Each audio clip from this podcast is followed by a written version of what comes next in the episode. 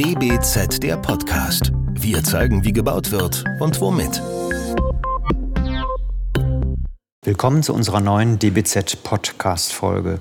Heute sind wir bei Hen zu Besuch, unserer Heftpartner für die Oktoberausgabe mit dem Themenschwerpunkt Arbeiten.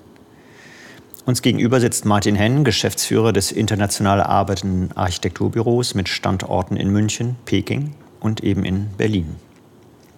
Das Planerbüro mit fast 400 Mitarbeiterinnen steht insbesondere für seine Erfahrungen in den Bereichen Lehre und Forschung, Produktion und Masterplanning und eben Arbeitswelten. Und das bereits in der dritten Generation. Das Team bei Hen arbeitet permanent an neuen Gestaltungsmethoden. Interdisziplinäre Forschungsprojekte bilden das Prozesshafte des Arbeitens ab.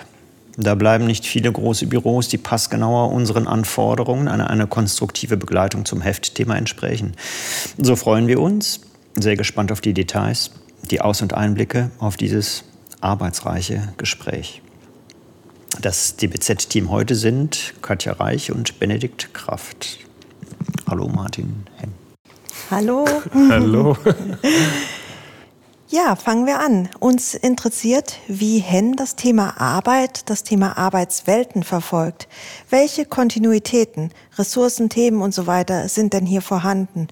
Und gab es, gibt es Erkenntnisse, die bereits direkt in die Arbeitswelt auch hier bei Hen eingeflossen sind? Das Thema der Arbeit und der Arbeitswelten interessiert uns oder beschäftigt uns auch schon seit langem, geht bis auf meinen Großvater zurück, äh, damals das Osram, die Osram Hauptverwaltung im Jahre 1965 wo er quasi die Idee der offenen Bürolandschaft eigentlich nach Europa gebracht hat.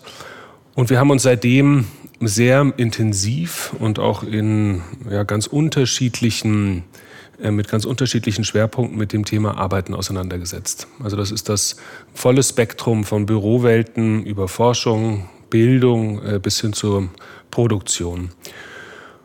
Und was uns verbindet über die vielen Jahre und über die jetzt drei Generationen ist eigentlich die Denkweise. Ähm, also die Neugierde, die uns antreibt, ähm, bestehende Typologien weiterzudenken und äh, das Thema der Innovation eigentlich voranzutragen. Was auch, glaube ich, alle diese Projekte miteinander verbindet, ist, dass wir sehr oft einen Bauherrn als Gegenüber haben, der selber dieses Gebäude nutzt und wir dementsprechend eine sehr intensive Auseinandersetzung mit diesem Bauherrn haben über die Prozesse, über die Ziele, die er mit einem neuen Gebäude äh, verfolgt. Das ist die sogenannte Programming-Methode äh, bei uns im Büro. Und die zentralen Themen, die über die Jahre äh, eigentlich Bestand haben, sind Kommunikation, äh, das Zusammenarbeiten. Also immer die Frage, wie können wir die Abläufe noch verbessern, wie können wir Menschen zusammenbringen und unterm Strich das Unternehmen erfolgreicher machen. Mhm. Wie sieht das denn hier in eurem eigenen Büro aus? In unserem eigenen Büro äh, merken wir auch, dass die Tendenz zu äh, gemeinschaftlich genutzten Flächen ähm, immer stärker gefragt wird. Wir haben hier äh, während der Corona-Zeit kräftig umgebaut und die Meetingräume von klein bis größer, aber auch die anderen räumlichen Angebote nochmal erweitert. Also das quasi, was wir würde ich mal sagen, im größeren Maßstab bei unseren Bauherren umsetzen, auch im Kleinen äh, hier bei uns äh, versucht umzusetzen. Also gibt es also ein, ein direktes Feedback aus eurer Arbeit auf eure eigene Arbeitswelt. Das ist äh, schön. Sich einen eigenen Think Tank zu leisten, erscheint wie ein Luxus, den sich vielleicht nur ein so großes Büro wie eures hier leisten kann. Aber ist das überhaupt Luxus und nicht eben eher auch Notwendigkeit? Und wie werden Kosten-Nutzen evaluiert? Jedes Projekt beginnt bei Hen mit einem Programming. Das ist quasi die Phase Null. Äh, also bevor wir in das Design einsteigen, in die Lösungen, ähm, setzen wir uns eigentlich erstmal mit der Frage äh, auseinander und versuchen die auch mit dem Bauherrn äh, zu entwickeln. Das ist sehr dialogbasiert, sehr ergebnisoffen. Und dann im weiteren Verlauf, wenn die Ziele mal klar ähm, gestellt sind oder abgesteckt sind, äh, in einer sehr engen Zusammenarbeit auch mit dem Design. Also die Frage, wie kann dann ein Konzept, eine Idee auch in eine Gestalt äh, in den Raum quasi überführt werden.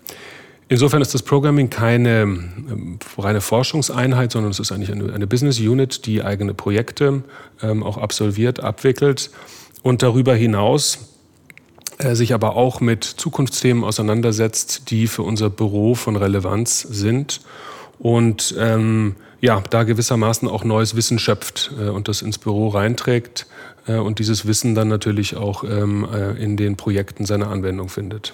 Ist es auch so etwas wie, wir haben ein eigenes CI, damit wir uns als Büro auf dem doch stark umkämpften Markt auch als äh, entsprechend äh, sich breit aufgestelltes sozusagen präsentieren zu können, also als ein Experte, der in diesem Thema Referenz hat und Ex Expertise? Absolut. Also die, ich würde mal sagen, das ist ein Hauptunterscheidungsmerkmal gegenüber anderen Büros.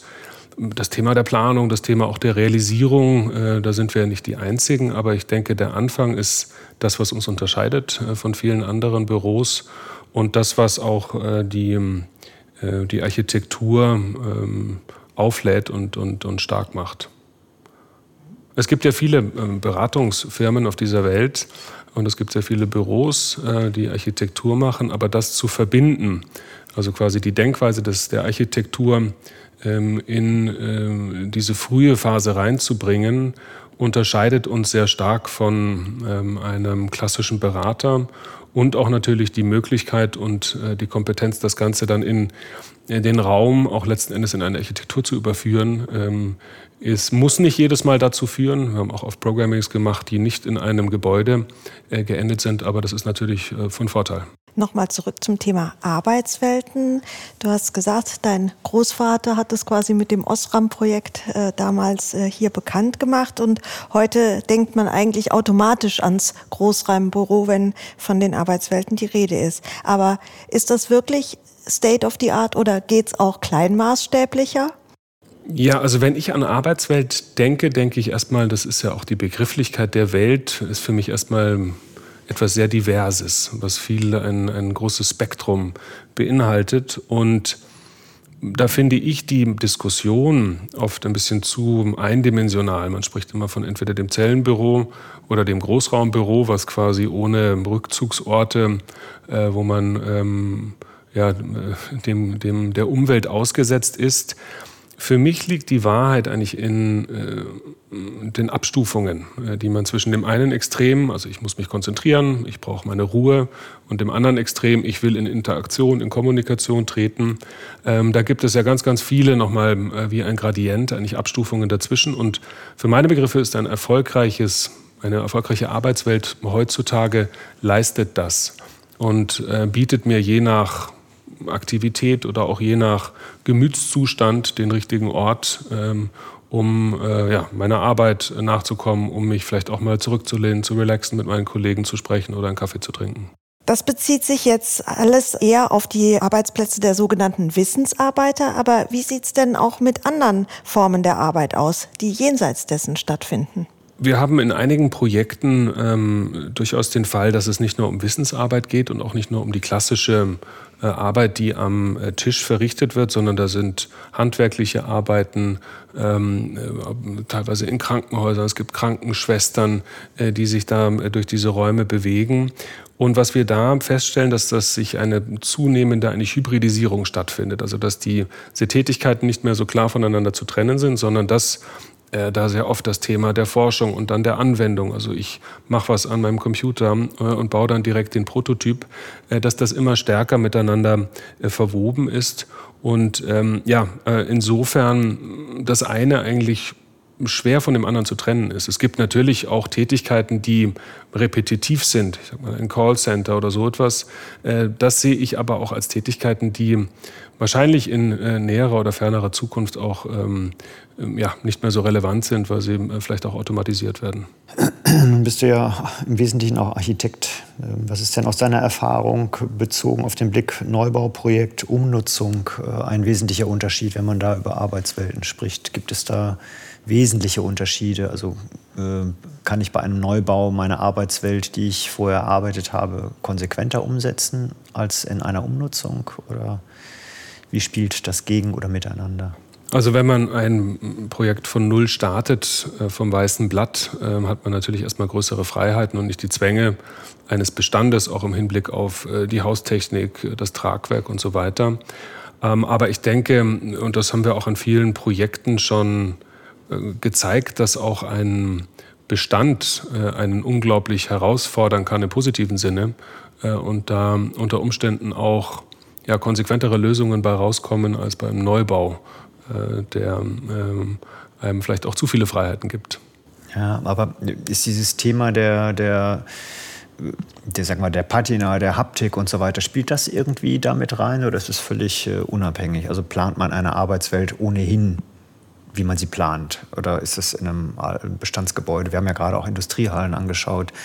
Äh, ist das äh, eine Inspiration, die nochmal einen, einen besonderen Drive gibt äh, oder, oder auch nicht? Absolut. Also ich denke, die Atmosphäre, die natürlich ein altes Gebäude, ein Industrieloft hat, deswegen sind diese Flächen auch so begehrt äh, für das Thema Wohnen, aber auch für das Thema Arbeiten, die strahlen natürlich nochmal eine ganz eigene Atmosphäre aus, die ein äh, nagelneuer Bürobau schwierig ist, das so mitzubringen. Was, glaube ich, der Riesenreiz auch an diesen Flächen ist und deswegen haben die nach wie vor Bestand, ist die Wandelbarkeit.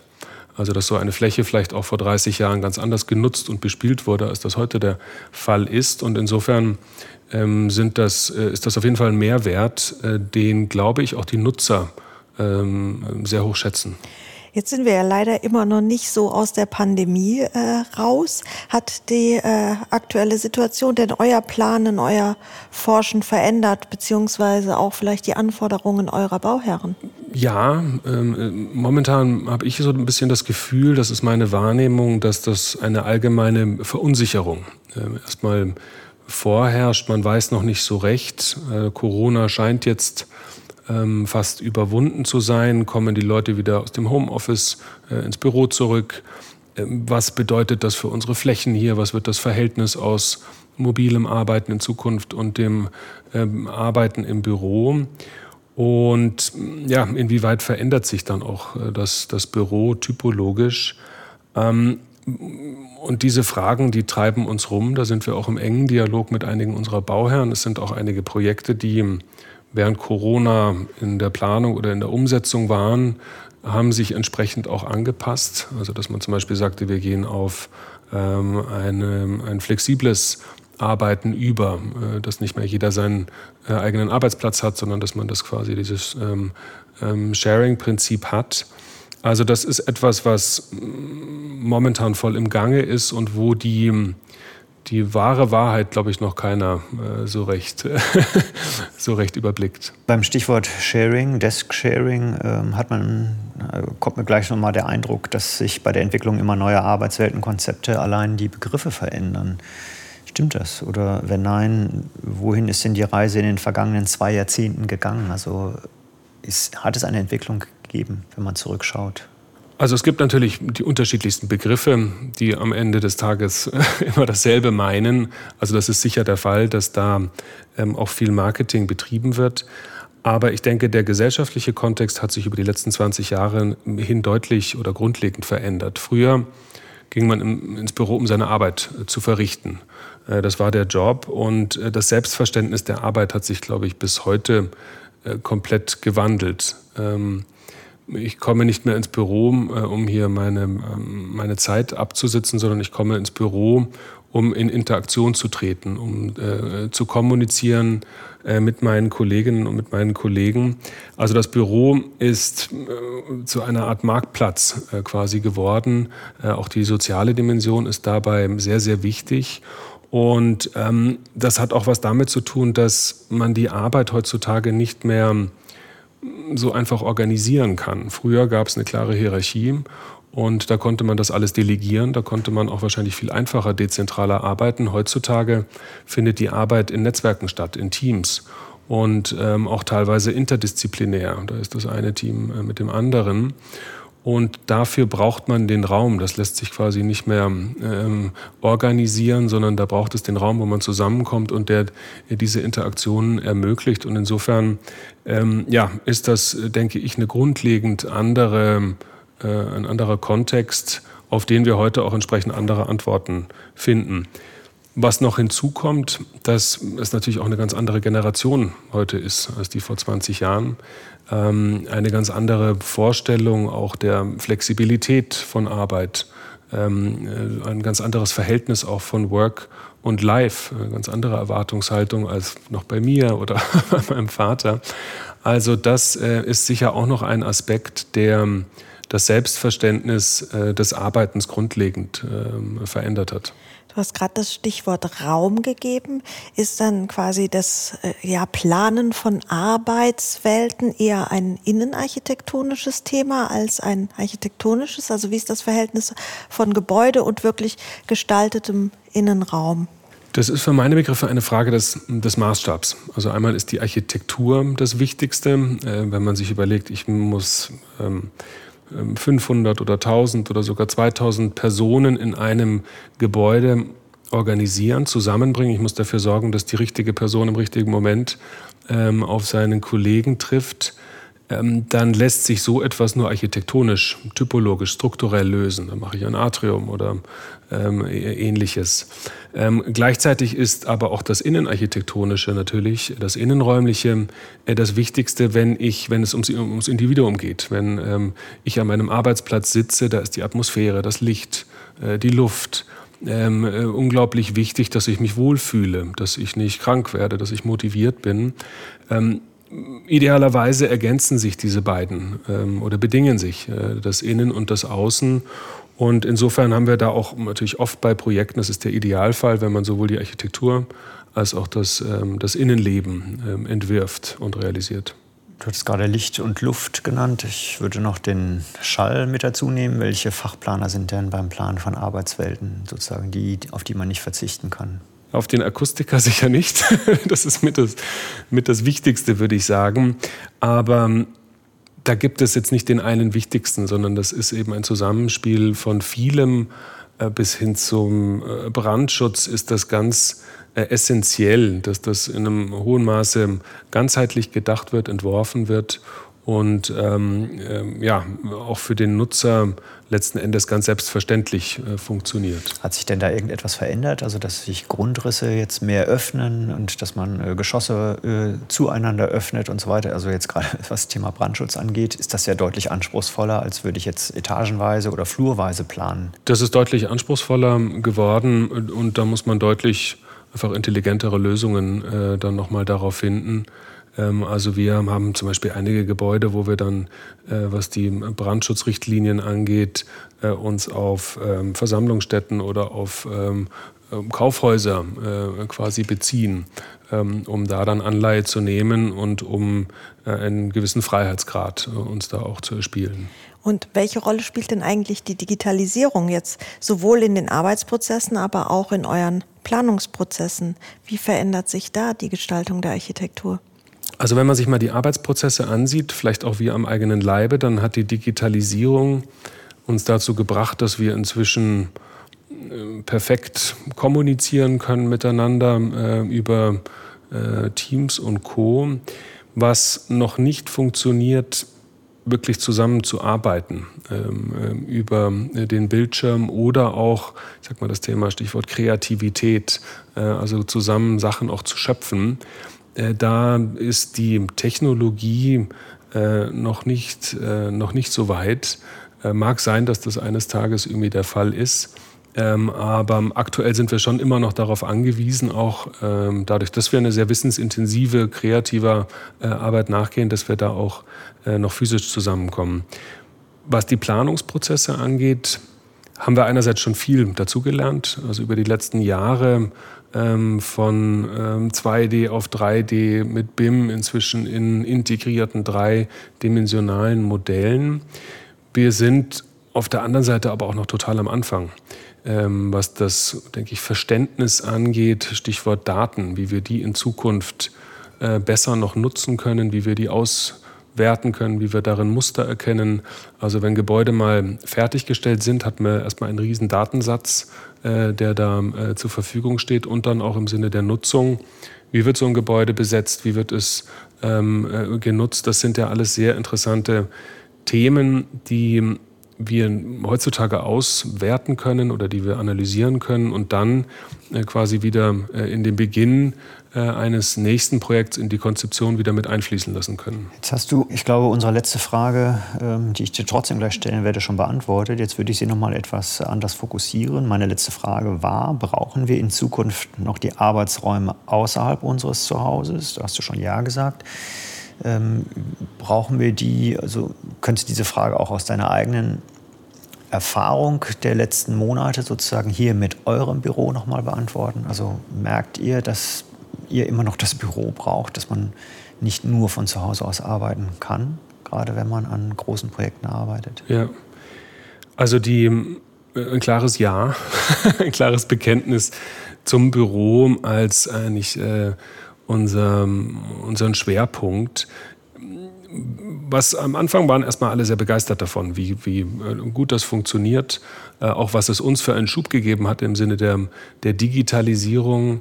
Ähm, haben aber auch gemerkt, wie schnell man damit an seine Grenzen stößt und wie das Thema der, äh, des sozialen Kontaktes, der informellen Gespräche, äh, sogenannten Weak Ties, ähm, äh, vollkommen abhanden gekommen ist. Also innerhalb der Projektteams konnte man je nach Größe, immer je größer die wurden, desto schwieriger war es natürlich auch, die zusammenzuhalten.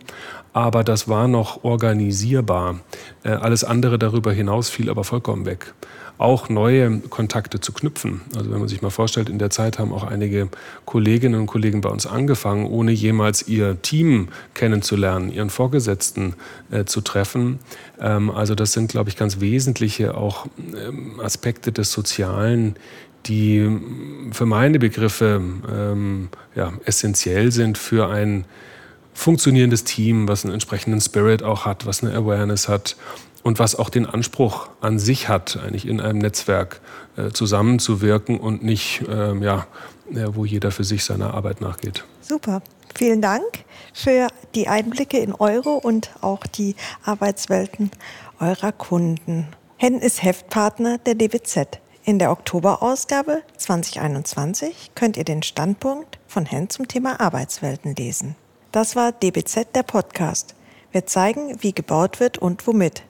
Entwickelt wird der Podcast von der gesamten DBZ-Redaktion. Wenn ihr unsere Arbeit unterstützen möchtet, könnt ihr das am besten, indem ihr das DBZ-Magazin abonniert und unserem Podcast 5 Sterne verleiht. Der DBZ-Podcast wird von unserem Tonleister Lynn Meisenberg abgemischt. Mehr Informationen auf dbz.de.